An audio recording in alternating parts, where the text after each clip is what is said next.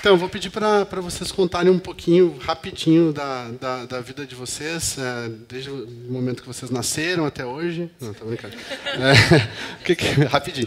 O que vocês fazem. É, e, e aí depois a gente vai, vai fazer um bate-papo aqui. Eu tenho uma, uma série de perguntas aqui para vocês. Oi, gente, bom dia. Tem uma galera lá em cima. É, eu sou cadeirante por ter sofrido um acidente de moto em 2001.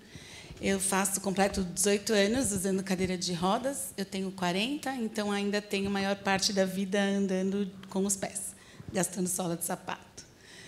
É, eu, depois do acidente, acredito ter usado a minha história a favor da minha vida e como consequência da vida de tanta gente pelo trabalho que eu faço hoje. É, eu voltei para o trabalho muito rápido, eu tenho aprendido cada dia mais sobre trabalho. Aos 22 anos, quando o acidente aconteceu, eu descobri que o trabalho era legal. Saiu aquele peso de que trabalhar é uma punição, e eu tenho descoberto um pouco mais sobre trabalho, porque é, as minhas literaturas atuais têm me falado sobre passado do trabalho, o significado do trabalho, e num país cristão o trabalho é muitas vezes uma punição. Ah, já que você, meu filho, não fez isso, isso e isso, agora você vai arrumar sua cama. Ah, já que você não fez tudo isso. Então, é, o trabalho para mim era isso, era uma punição. E depois que o acidente aconteceu, eu, eu entendi que não, não, não existia uma dignidade sem trabalho num país que vive um regime capitalista. Né? E o trabalho me regenerou de algum lugar que eu nem sei para onde eu ia. E eu sei que com o trabalho eu me senti rapidinho de igual para igual na sociedade. Três meses depois do acidente, eu voltei para o trabalho, numa atividade que tem tudo a ver comigo. Eu tinha me formado, acabado de me formar em educação física, e eu voltei. Eu dava aula de ginástica laboral, e eu voltei elaborando aulas para outros professores aplicarem, muito antes de lei de cotas estar atuante porque apesar da lei existir desde 98, é a partir de 2004 que ela efetivamente acontece no mundo do trabalho. E, e ela, eu só voltei para o trabalho porque a minha gestora acreditou em mim. Eu mesma achava que eu ia ficar afastada, é, recebendo o benefício do governo. E me senti inválida. E a minha gestora disse: Você tem. É, você é a mesma pessoa, você tem perfil, é, experiência, competência, vamos trabalhar e olhou primeiro para mim e depois a minha deficiência foi só uma adequação para a gente conseguir fazer o que eu fazia até então.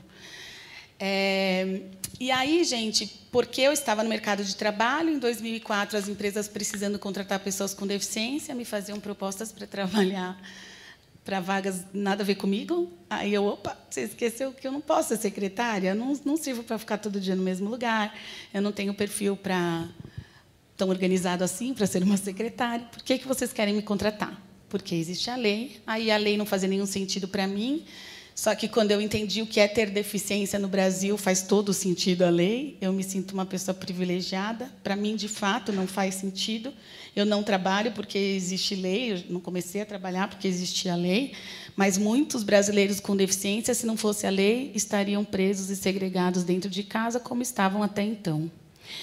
É, e foi assim que eu comecei a trabalhar com inclusão. Hoje eu tenho, como o Rodrigo disse na apresentação, é, desde 2008 eu tenho uma consultoria que chama Talento Incluir e a gente faz a ponte entre o mercado de trabalho e profissionais com deficiência. É, a gente prepara as empresas para a inclusão acontecer, principalmente com produtividade, que é o que a gente faz quando a gente contrata alguém, a gente quer que a pessoa produza. E e com naturalidade, né? Pode parecer absurdo, talvez para a gente que levantou de manhã para vir num evento como esse, mas é muito comum eu passar por situações até constrangedoras que a gente olha para o lado, olha para o outro para ver se de fato é uma é real. Pois é, eu estava na Avenida Paulista Depois certa conta vez. essa para nós, Carol. Tá bom. Depois a gente vai falar Spoiler. dos desafios Spoiler. e problemas, preconceitos, etc. É isso, gente. Obrigado. Patrícia. Bom dia, gente. Ih, Rô, acho que eles não comeram lá direito, né? Bom dia, gente. Ah, vocês estão acordados. É assim que que faz um programa da Fátima. Né? Bom dia! Não, é mais animado, eu acho. Didi, é essa hora, inclusive, né? Já deve estar no ar agora. É, eu, primeiro, assim, eu tenho que dizer que estar aqui, depois de ouvir tanto sobre sonho, estava mexendo com a gente ali, né, Carol? É, estou meio assim embargada, porque um dia eu sonhei com uma sociedade mais justa e igualitária para brancos e negras, e eu continuo sonhando com isso. Então eu já descobri que meu problema é neurológico, né? Preciso falar com Siddhartha. isso, eu preciso falar com o Siddhartha depois para entender. Estou fazendo terapia, tenho mãe de santo, mas não está suficiente. Tem que estudar os neurônios ainda, né? Bom, mas eu sou daqui de São Paulo, da periferia de São Paulo. Eu cresci é, na comunidade de Heliópolis, depois a gente foi para o bairro do Ipiranga, sempre aqui na zona sul de São Paulo, na periferia. Comecei a trabalhar aos 13 anos, comecei cedo para ajudar em casa, tenho mais dois irmãos. E em casa era assim, minha mãe tinha uma pedagogia muito prática, né, para ser simpático, falando em parentalidade. Minha mãe falava assim para mim: você tem que trabalhar para não engravidar e o seu irmão tem que trabalhar para não traficar drogas. Aí a gente, ah, tá bom, vamos trabalhar.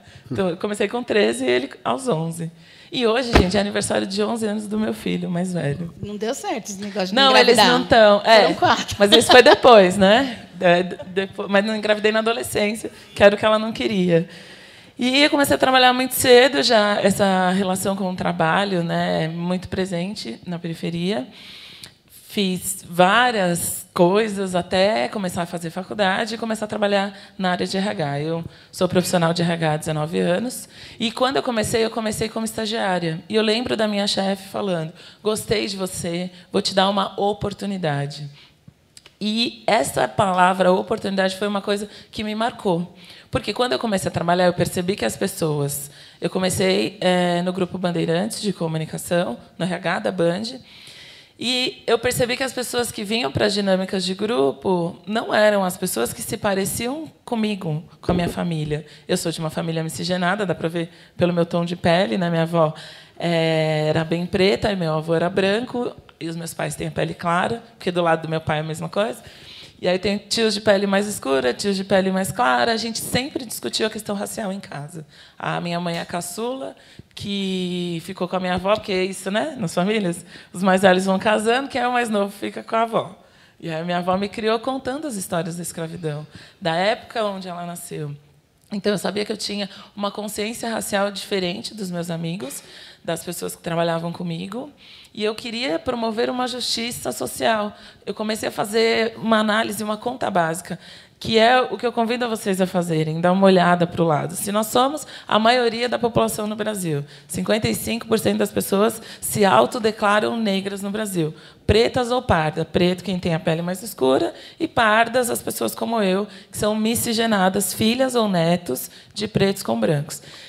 Então, se nós somos negros, preto e pardo no Brasil é negro e a gente sempre fala negro. Então, se a maioria da população é negra, por que, que essa maioria da população não está representada nesses espaços? Porque quando a gente olha para um evento como esse, a gente não tem uma quantidade proporcional de brancos e negros. Porque nas empresas a gente não tem.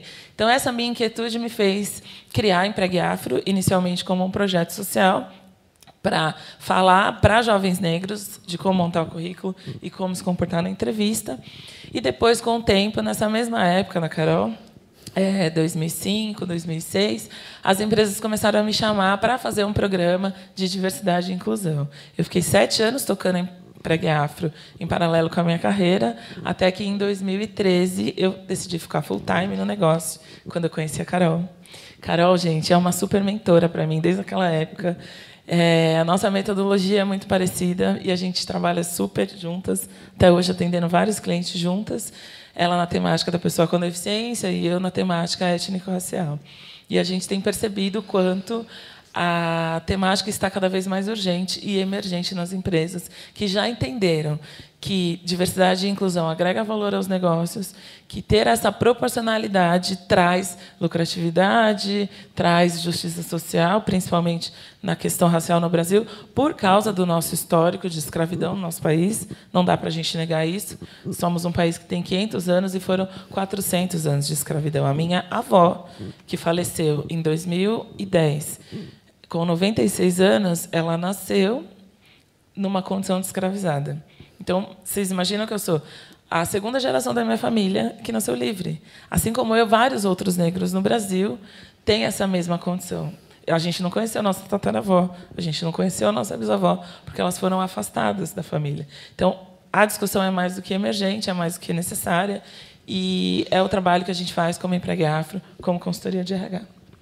Obrigado,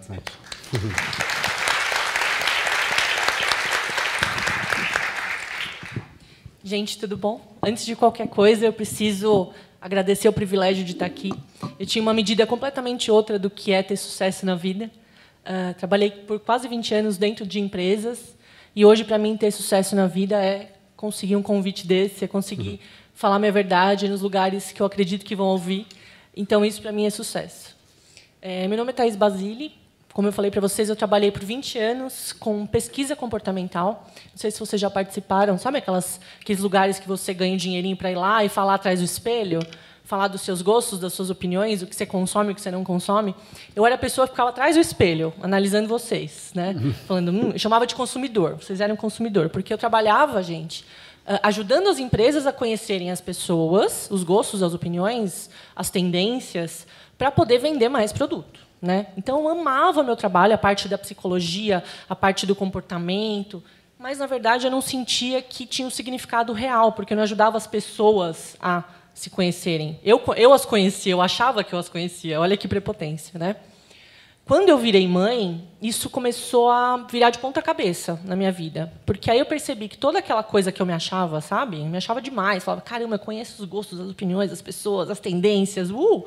Só que aí eu vi que eu não sabia nada. Sabe aquela coisa que a gente só é uma mãe perfeita quando a gente não tem filhos? Quem aí conhece essa frase, uhum. né? Então é isso, eu achava que eu sabia tudo de tudo. E aí a maternidade me veio como um soco na cara, dizendo: olha só, você não sabe muita coisa, não, e você não sabe sobre você mesma, né? não é só sobre os outros. E aí eu comecei a estudar, e aí eu comecei a entrar de cabeça nesse mundo, que a gente vai falar um pouquinho daqui a pouco, com mais, é, com mais profundidade que é um mundo onde não há recompensa, onde não há punição, onde a educação é menos vertical e mais horizontal.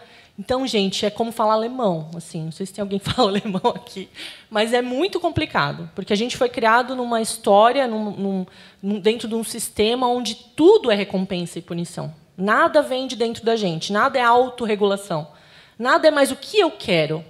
Vocês podem estar tá aí pensando nessa questão agora, né? E podem ter amigos com 30, 40, 50 anos que estão começando a descobrir o que querem hoje, com 30, com 40, com 50, especialmente se formos mulheres, especialmente se somos negras, especialmente se somos deficientes.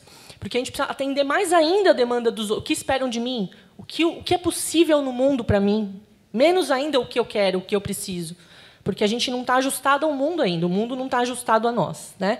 Então, é, como a gente cria essa autorregulação nas crianças no mundo onde tudo é punição e tudo é recompensa? Então, eu comecei a trabalhar com isso. De forma muito orgânica, eu comecei a postar as coisas que aconteciam na minha casa. A minha página cresceu, eu tenho quase 200 mil pessoas no Instagram hoje, de maneira completamente orgânica. As pessoas começaram a me pedir consultoria, palestra, workshop. Eu estou há dois anos nessa vida. E a coisa que eu mais amo fazer é falar disso. Sou super fã da Carol Nalon, que está ali. A gente fala mais ou menos a mesma língua. É comunicação não violenta, é estudo do porquê que a gente age como age, do porquê que as pessoas agem como agem e do porquê que o mundo está como ele está hoje. Com altas taxas de depressão, com altas taxas de ansiedade, por que, que a gente tem medo, por que, que a gente não quer ficar vulnerável. Né? É, então é isso que eu faço, gente. Prazerzaço estar aqui. Obrigado, Thaís. Bom, vocês três estão lutando contra questões muito arraigadas que estão há muito tempo aí. Outro dia eu vi um estudo que falava que se a gente continuar nessa taxa de inclusão, daqui a 150 anos a gente vai ter um equilíbrio né, entre negros e brancos e outras raças no mercado de trabalho. É, eu estou há 20 anos lidando com esse tema de sustentabilidade, etc. Às vezes eu me sinto cansado de ver que a gente não avança. Vocês não sentem assim? O que vocês fazem com esse sentimento? Me sinto o tempo inteiro, principalmente quando eu comecei a empregar, a gente não tinha, em 2005, estatísticas. Não, no ano 2000, quando eu comecei a trabalhar com RH, que eu queria estudar essas diferenças entre brancos e negros, a gente não tinha estatística, não tinha literatura no Brasil. Aí o Instituto Etos lançou a primeira pesquisa sobre gênero e raça em 2005, nas 500 maiores empresas do país. E aí eles provaram que existiam 4, não, era 4,1 mais ou menos de executivos negros. Eu falei, sabia, sabia, porque eu andava e eu não via esses executivos negros. E aí, em 2015, eles lançaram a segunda pesquisa sobre gênero e raça no mercado de trabalho. Falei, ah, dez anos depois, né, estava louca para ver o resultado da pesquisa. Foi para 4,6. A gente não passou dos 5%. Na base, tem mais aprendizes negros. Agora, na primeira pesquisa, eram menos de 10%, agora tem 57%. As empresas têm uma consciência da inclusão social, mas não têm uma, uma consciência da inclusão racial, do porquê é que a gente tem que fazer recorte para negros, por causa desse racismo estrutural. E quando eu vejo que a gente avançou muito pouco, dá um desânimo, dá uma tristeza, dá a minha angústia aumenta mais. E aí eu tento transformar numa inquietude para aumentar a minha fala, amplificar a voz para chegar em mais lugares, assim, para que mais pessoas comecem a pensar sobre isso. Eu fiz um TED, você falou do TED, né? Em 2016, e o título é O Incômodo do Invisível. Por que é que a gente não se incomoda com aquilo que a gente não vê? Então, as pessoas nem veem pessoas com deficiência, não se incomodam, não veem ninguém da comunidade negra, não se incomodam, não veem representantes da comunidade LGBT, e ninguém se incomoda. Cada um vive na sua bolha. Então, eu falei, não, tem que incomodar, tem que fazer algo positivo disso. É, tô com a Paty, assim, é, é, cansa. A gente às vezes vive uns conflitos, assim, cara. Encontrei uma amiga que foi minha cliente lá em, em 2006. Aí ela pediu o material que eu estava usando, eu mandei, e ela, Carol, uns 10 slides dos 30 é igual. tipo, não mudou o que você fala. Então, tem algumas empresas que não preenchem uma mão que tem o próximo passo. Aí é bem diferente. Uhum. Mas são pouquíssimas. A gente está falando a mesma coisa é, e vai continuar falando enquanto não estiver na base. Falta a inclusão nas escolas. Aí, quando começam a falar de bullying, muitos humoristas falam: ah, perdeu a graça. Perdeu a graça? Não tinha graça. Tinha graça para quem? Para um número muito pequeno da sociedade, porque para a maioria nunca teve graça.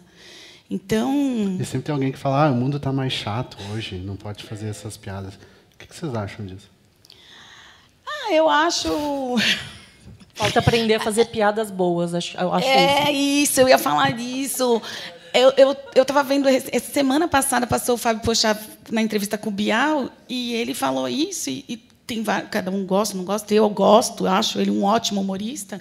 E ele falou: eu fui racista eu fui homofóbico e eu não preciso ser mais. Eu não sou mais, não quero ser mais. E ele faz muita graça. Então, assim, como que a gente é, não pode tem que repetir o que, né? E enfim, eu acho que isso tudo tem uma explicação. Vamos fazer né? piada com o opressor, não com o oprimido, né? Que tal? Sim, é, vamos trocar. Mas você sabe que uma das coisas que eu acho mais triste é ter preconceito com quem tem preconceito.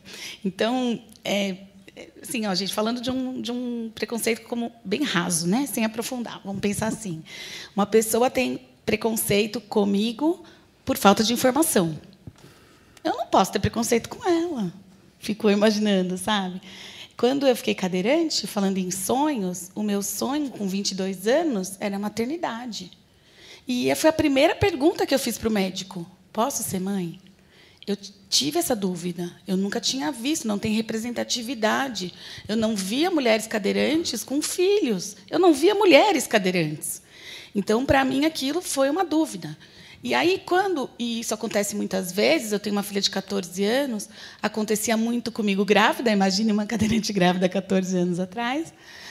É, e as pessoas terem dúvidas. Eu já fui envolvida em conversas sobre adoção muitas vezes, acreditando as pessoas que, de fato, minha filha é uma filha adotada que não veio da minha barriga. Que poderia ser, mas, no caso, eu não sou assexuada, mas é uma informação que a sociedade não sabe. Eu também não sabia. Então, como que eu posso ter preconceito, assim, fazer a piada ao, ao contrário, né? Eu acho que a piada tem que ser feita, o humor tem que ser usado para questionar estruturas. Exato. Não diretamente para fazer piada pessoalmente com alguém. Acho que essa é a grande diferença, né? Com as O características. humor, eu não sei se vocês já viram o documentário Nanette. Vejam, se vocês nunca viram. O humor é uma grande ferramenta de mudança social, maravilhosa. Se a gente questiona as estruturas, não ataca diretamente pessoas. Acho que foi isso que eu quis dizer. Não, Tô sim, super com você, é claro. isso mesmo. O Siddhartha disse para a gente, né? O que é bom para um é a tristeza do outro, né? Na, na imagem da zebra e do leão. E, e é exatamente isso, assim. A gente não sabe o que tem graça para o outro. Não existe feio. Existe o feio para você. Existe o bonito para você. E o que é feio para você é bonito para o outro. Então essas questões assim de, de cansar, Rodrigo, cansa. Eu vivo me, re- me re- questionando, sabe? Ah, eu queria falar de outra coisa, gente. Eu não queria ir lá na sala. E uma minha, minha filhada, ela tem 11 anos. Ela falou uma coisa tão interessante. A amiguinha dela estava perguntando para mim. Elas estão falando sobre carreira na escola, sobre futuro, né? É, e o que vai ser quando crescer, essas coisas que a escola passa, né? Aí a, a, a Luísa, minha filhada, falou assim para a amiguinha dela. Tavam, elas perguntaram para mim o que, que eu fazia, eu estava explicando. Aí a Luísa disse assim: Ah, eu já sei, você ensina o amiguinho a respeitar o outro. É isso. Sabe o que é louco? Que o amiguinho é tipo o CEO de grandes empresas. Que eu vou lá ensinar a respeitar o outro. Mas é isso, Luísa. Será que aprende? Alguns aprendem, nos surpreendem e nos ensinam. Que bom. Agora, eh, essas questões que a gente está falando, elas começam né, na educação, na infância. Fala um pouquinho do que você tem visto sobre isso, Thaís, do quanto que o mundo que a gente vive hoje ele começa a nascer já no momento que as crianças nascem. É difícil entender se o- a, a forma que a gente educa as crianças ela é da maneira que é porque o mundo é da maneira que é, ou se o mundo é da maneira que é porque a gente educa as crianças da maneira que a gente educa. Sabe aquela coisa, o ovo ou a galinha? Elas estavam falando aqui de invisibilidade, gente, e eu acho que é, opressão não tem competição, né? Mas é legal falar que as crianças, na minha opinião pessoal, são o grupo social mais oprimido de todos. Por quê? A criança não só é invisibilizada é, e ninguém entende as fases da criança, então todo mundo acha que tudo é malcriação, que tudo é ruim. E eu não sou uma pessoa que gosta de anarquia em casa, tá? Vocês podem perceber pela minha postura, pelo meu tom de voz, que eu gosto de limite, gosto de orientação. Mas eu era, ah, eu era Pinochet, eu era assim, sabe, de Pinochet a Piaget, sabe assim? Eu era ditador total, porque eu aprendi que era assim que se educava crianças. E a gente aprende que é assim. A gente aprende que ou se educa na, na, na vara, né? Está na Bíblia isso, né? Ninguém, ninguém vê como metáfora, gente. As pessoas acham que tem- realmente tem que bater com vara nas crianças. Isso é um problema, tá? Porque não é isso que quer dizer, né? É, ou a gente fala assim, tá bom, deixa, que a gente tem um monte de ferida da nossa infância.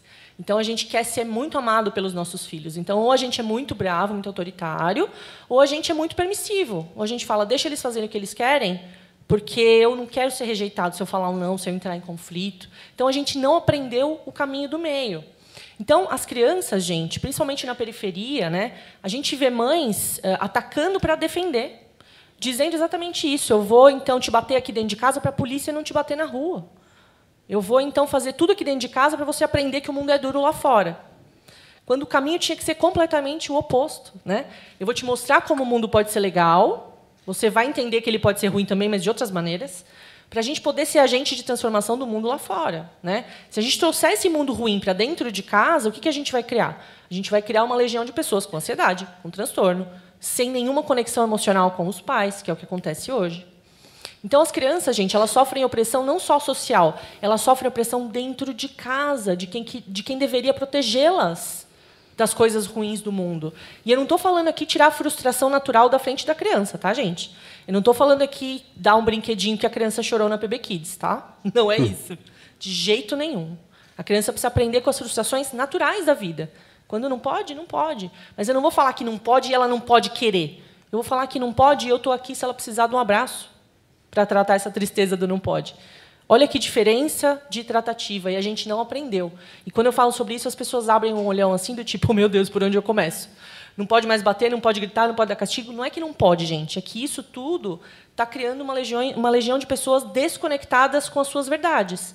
A gente não sabe mais quais são as nossas necessidades, por quê? O que é castigo e punição?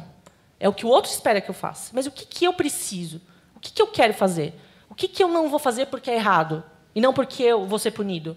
Vocês percebem a diferença? O que é um mau comportamento? Né? Então, eu falo que as crianças são a, a, a, o grupo mais oprimido porque a opressão vem de dentro de casa.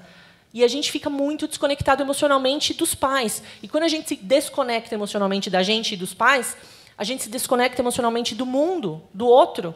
E a gente cria micromundos que é o que a gente está vendo hoje. Uhum. Micromundos. Né? As pessoas não sabem mais interagir. E aí, se a gente leva isso para o ambiente de trabalho, muitas vezes as pessoas não querem falar alguma coisa para o chefe, porque não é, não é, permitido falhar, porque tem medo. Porque de... o chefe é autoritário, porque Total. ela tem medo. E eu lembrei de uma vez, um lugar que eu trabalhava, tinha uma, um sistema de avaliação, não vou falar o nome, senão vou dizer qual lugar.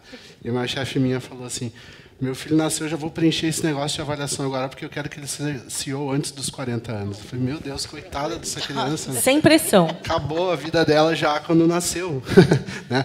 é, Paty, queria que você falasse um pouquinho sobre racismo mentiroso, que é uma coisa que a gente conversou na nossa conversa de preparação. O que, que é isso? É, então, a gente estava analisando uma pesquisa que o IBGE fez nas ruas perguntando para as pessoas se existe racismo no Brasil. E 99% das pessoas disseram que sim, existe racismo no Brasil. E ele perguntou de novo para a mesma pessoa que respondeu a pesquisa: "E você é racista?" E aí a maioria também respondeu que não. Então tem alguma coisa que, né? É, tem, tem, tem há um mentiroso entre nós, não sou eu. Quem que é, né? Porque se há o racismo e eu não sou racista, é, é um tipo de racismo mentiroso, porque a gente não assume que pratica o racismo, que reproduz o racismo ao tempo todo, né?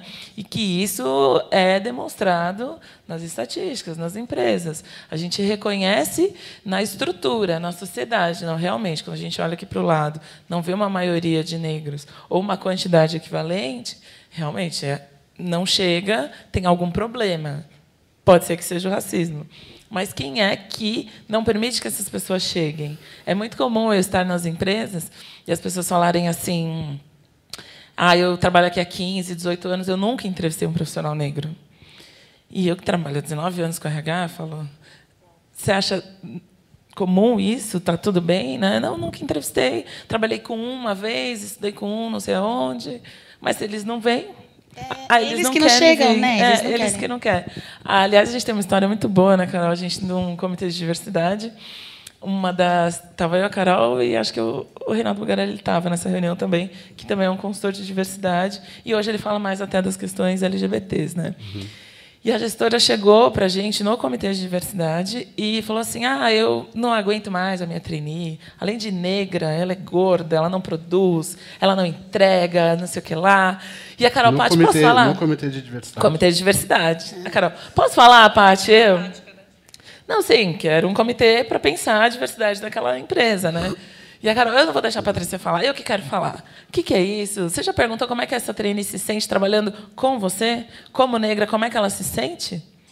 Fazendo ela pensar do ponto de vista como gestora. Acha mesmo que ela está dando as orientações adequadas para ela conseguir ter uma entrega? Você acha que ela se sente pertencente àquele lugar? Você... Não, já espera menos, já duvida da competência da capacidade de entrega, dos resultados. E o tratamento é diferenciado. A gente vive em bolhas.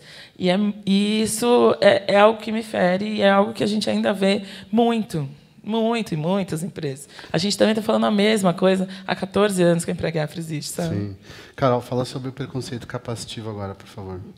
Que é outro nome. Ah, tem, tem, um tipo, tem um tipo de, de comportamento preconceituoso, que a Paty falando agora me lembrou, né? Que as pessoas que trabalham com diversidade, elas em algum momento percebem que precisam se conectar com a diversidade e não percebem que a diversidade também é ela, né? Sempre é o outro, né? O diverso. Aí elas começam a buscar amiguinhos de estimação, tipo, me convidam, nunca vi a pessoa na vida. Fiz uma palestra na empresa dela e me convida para ir no chá de bebê da irmã dela. tipo, ela só quer mostrar que tem uma amiguinha cadeirante, né? E, e ela é não tem preconceito, né? Porque Exato, e isso não é preconceito, né? Bom, o, o Rodrigo me pediu para falar sobre capacitismo, e o capacitismo é um comportamento opressor à pessoa com deficiência. Então, para entender de uma forma bem prática, é o racismo está para o negro como o capacitismo está para a pessoa com deficiência. E esse comportamento opressor surge pela dúvida à nossa capacidade, a capacidade da pessoa com deficiência. É, e tem tudo a ver também com o que a Thais estava falando para a gente. A gente aprendeu a educar os filhos e a gente aprendeu o quê sobre pessoas com deficiência? Quando você era criança e você viu uma pessoa com deficiência passar, aí você provavelmente questionou e o papai disse assim: é uma pessoa como todas as outras que tem uma limitação física, sensorial, intelectual. Não foi isso, né? Provavelmente ele falou assim: não olha. Hum. Não pergunta, não fala. E aí também tem tudo nesse. Né, quando eu, eu, ia subir aqui com a Paty, eu perguntei, Paty, o que, que eu vim fazer? Que conexão o nosso assunto tem com isso? De tão anestesiada que eu estava com tudo que eu aprendi até a hora que eu subi. Tá? Eu me senti, eu senti meu assunto tão pequeno, assim, perto né, de tudo que tem aqui. Mas depois, agora as coisas começam a fazer sentido. À medida que eu vou falando, eu estou entendendo algumas conexões. É, e tem a ver com o que o Rodrigo falou. Né? Ele trouxe ali na palestra que ele fez a questão da confiança. Né? É, Para ter confiança, ele disse, a gente começou o evento falando sobre os nossos problemas, né, as nossas questões. Vulnerabilidade. As nossas vulnerabilidades. Então, a gente criou um ambiente de confiança. E por que, que esse ambiente de confiança aconteceu? Porque eles tiveram a oportunidade de se, se conectar intimamente. Inclusão é isso, gente, é íntimo. Não tem receita, não tem book, não tem cartilha, não tem manual. É a intimidade. É perguntar para o outro, é entender com o outro. Mas nós aprendemos que é não olha, não comenta e não fala. E a pessoa com deficiência também aprendeu isso. Então, por que, que o negro não foi no processo seletivo? Por que, que a pessoa com deficiência não foi no processo seletivo? Porque ela está nessa mesma sociedade, que aprendeu que não é o lugar dele. E que a pessoa com deficiência aprendeu que não é para falar sobre a deficiência dela. Eu conheci uma menina com 18 anos, primeiro trabalho, que não ia fazer xixi na empresa. Trabalhava seis horas, não pode trabalhar mais do que isso, porque é o sistema fisiológico dela, pirâmide de Maslow, base da pirâmide, não pode ficar mais do que oito horas sem fazer xixi. A mãe levava, ela trabalhava seis horas, a mãe buscava pontualmente, ela não pode fazer a extra, ela não pode ficar uma reunião a mais. Quer dizer, ela não vai crescer, ela não vai aprender, ela não vai conseguir trabalhar do jeito que o mercado espera, porque ela precisa fazer xixi. E sabe por que ela não fazia xixi lá? Porque ela precisava de uma cadeira no banheiro. E ela não tinha coragem de pedir, porque a mãe dela disse para ela nem tocar nesse assunto. Então, assim, essa questão de não ter intimidade, e que a gente aprende, né? O ser, o, você falou, de novo, outra conexão. Como que não traz a criança? Como é que. O, o, gente, sei lá, até cinco anos atrás estava escrito na parede das empresas que a vida pessoal tinha que ficar lá fora. Como que fica lá fora? Como que fica lá fora? Não é possível. Criança não atrapalha. Criança atrapalha porque a gente não quer olhar para elas. A gente está ali conversando, e é tão importante que eu estou conversando com a minha irmã e com o meu cunhado aqui, e o menino ali gritando, chamando atenção, que é chato. A gente está dizendo que ele atrapalha. E o que falta é isso, gente. Assim, é, é a gente permitir a intimidade. A hora que você entende, que você se conecta, o negócio acontece. E o capacitismo é muito sutil. A gente é capacitista e a gente não se dá conta.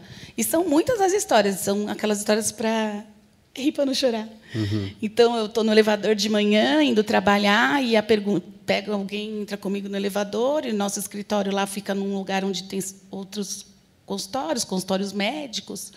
Aí a pergunta para a gente é: a gente, eu digo eu, a Catinha que está aqui, cadeirante, trabalha comigo, no nosso time somos em quatro. Você está indo no médico? Não, eu estou indo trabalhar. Aí vem uma outra: por que você não se aposenta? Pelo INSS. Exato. Você sabia que você pode se aposentar? Eles falam pra gente. Obrigado. ah, e assim, várias, gente. Eu estava contando que o Rodrigo pediu para eu parar, que eu acho que é a máxima da atitude capacitistas que eu já vivi, que eu estava na Avenida Paulista esperando a Tabata, que é uma cadeirante que trabalha comigo, para a gente ir para uma reunião. Eu estava de acordo com o que o mundo corporativo pede, pensando em dress code. E a mulher passou, voltou, deixou dois reais no meu colo e foi embora. Vixe. Vocês já ganharam esmola? ela não olhou para mim, gente. Ela só olhou para as rodas. E na cabeça dela veio aquela coisa: pessoas com deficiências pedem esmola.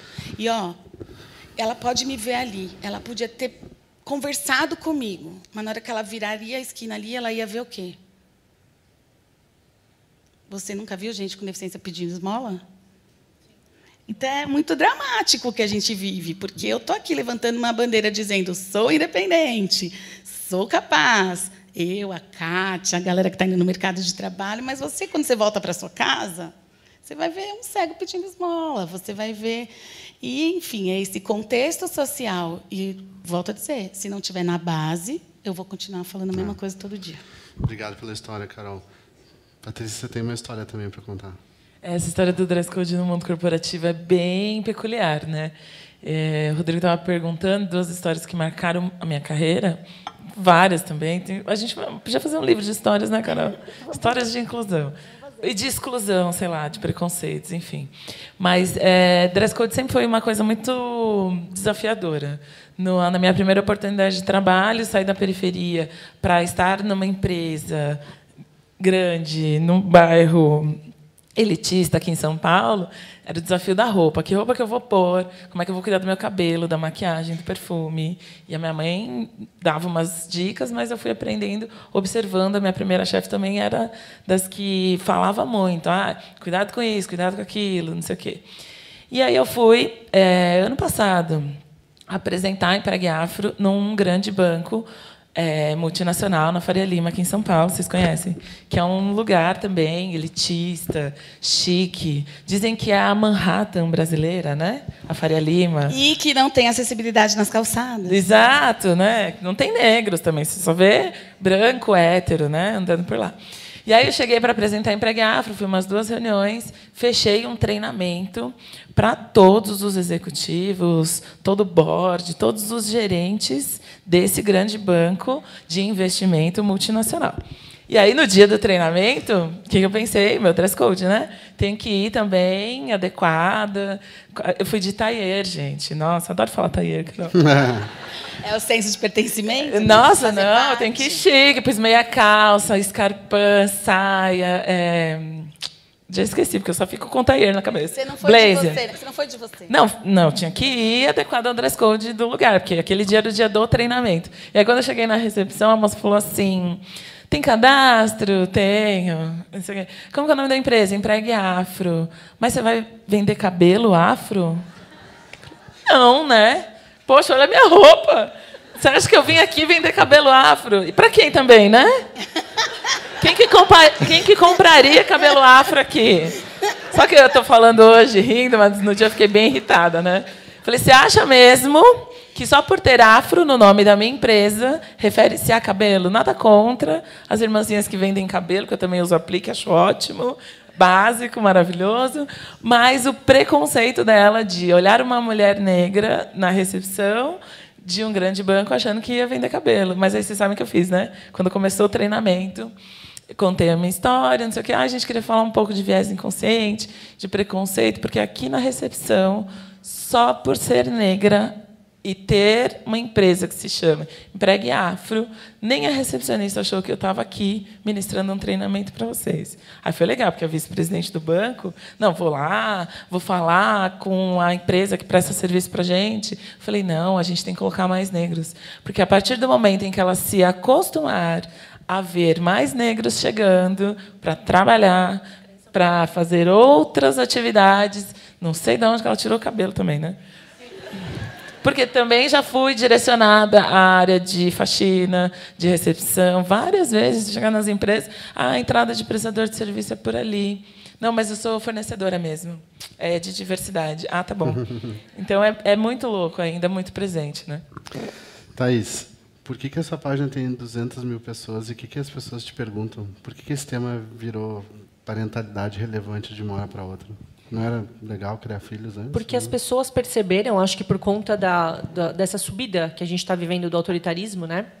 Que, gente, por que, que isso acontece? Né? Por que, que existe essa coisa de, do nada, as coisas ficarem mais conservadoras, mais autoritárias? Porque em tempos de medo, né, de, de, de insegurança, de ansiedade social, as pessoas se voltam àquilo que elas conhecem. Sabe o papai repressor?